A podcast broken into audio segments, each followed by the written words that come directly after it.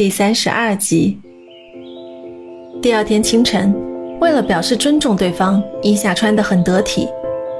他拿着手机拨通了李管家提供的陆广的电话，对方接听了，伊夏暗暗下了决心，方才开口：“您好，陆叔叔，我是伊夏。”是你？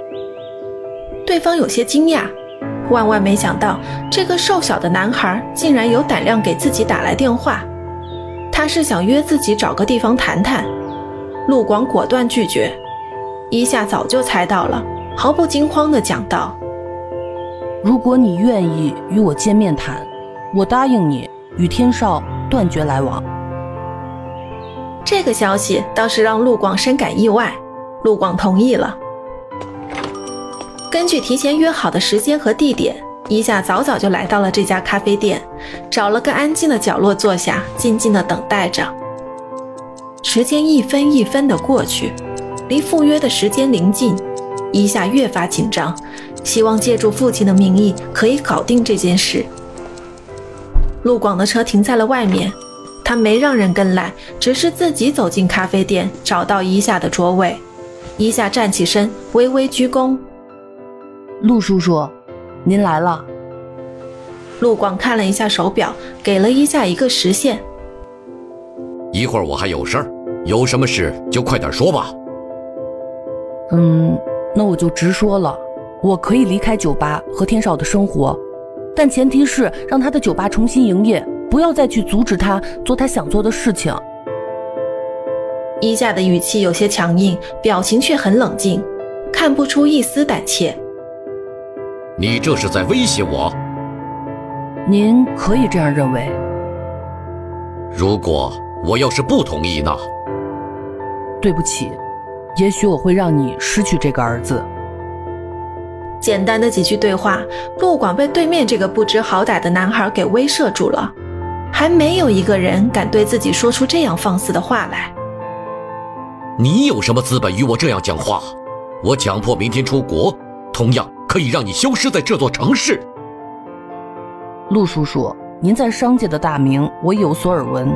您早年经商也是靠的白手起家，凭借着您果断和做事风格，有了今天的成功。不过呢，您的家庭却是失败的。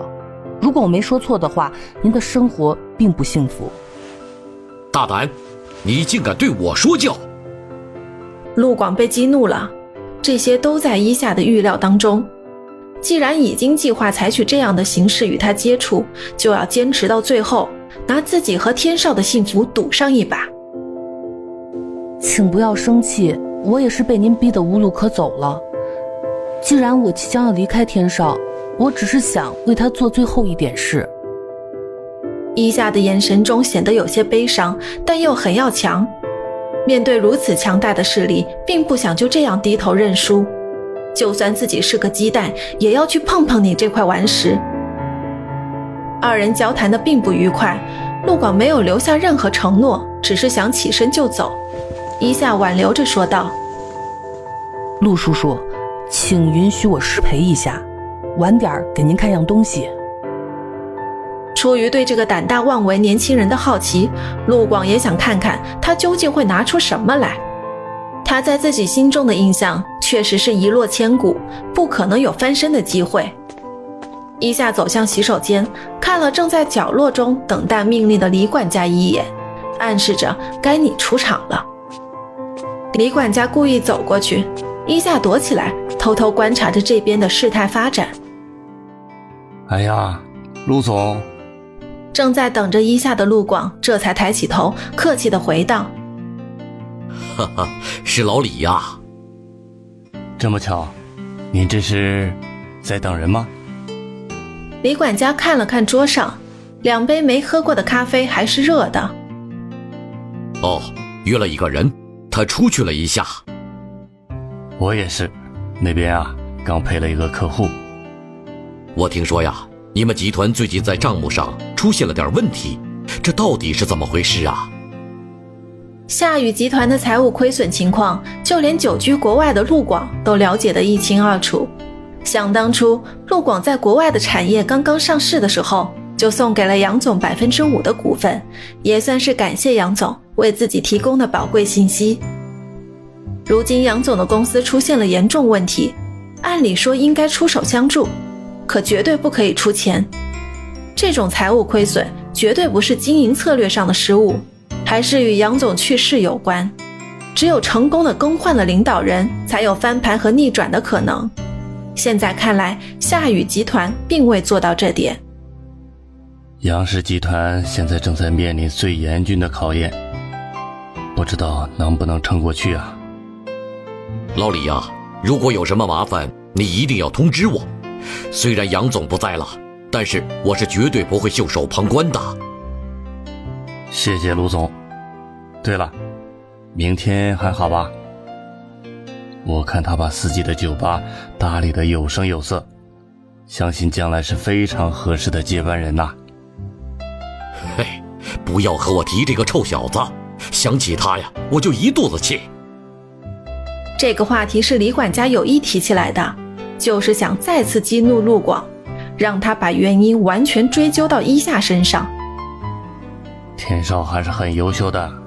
在上海还是很有知名度的，多给他一些时间嘛。这种高度评价在陆广眼中根本不值一提。他端起咖啡，轻轻的喝了一口。老李呀，不怕让你笑话，我们陆家的名声啊，都让这个不成才的小子给败坏了。何出此言呢？算了，还是不说了。听到陆广言而又止，李管家假装关心的问道：“也许明天是让你不省心了，不过呀，我可以帮你看着他。我的话他都不听，他会听你的话？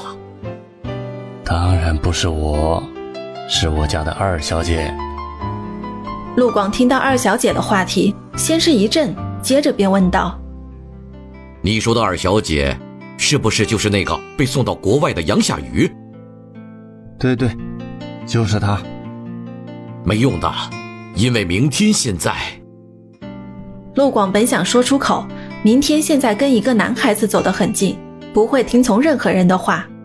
一看李管家面容又很自信，便想打听一下明天与二小姐之间又是怎样一回事。李管家也不想让陆广难堪，就主动说出实情。杨总生前将自己名下所有的遗产和公司股份，都留给了夏小姐来继承。但是因为公司内部变革，导致夏雨现在都无法回到杨家。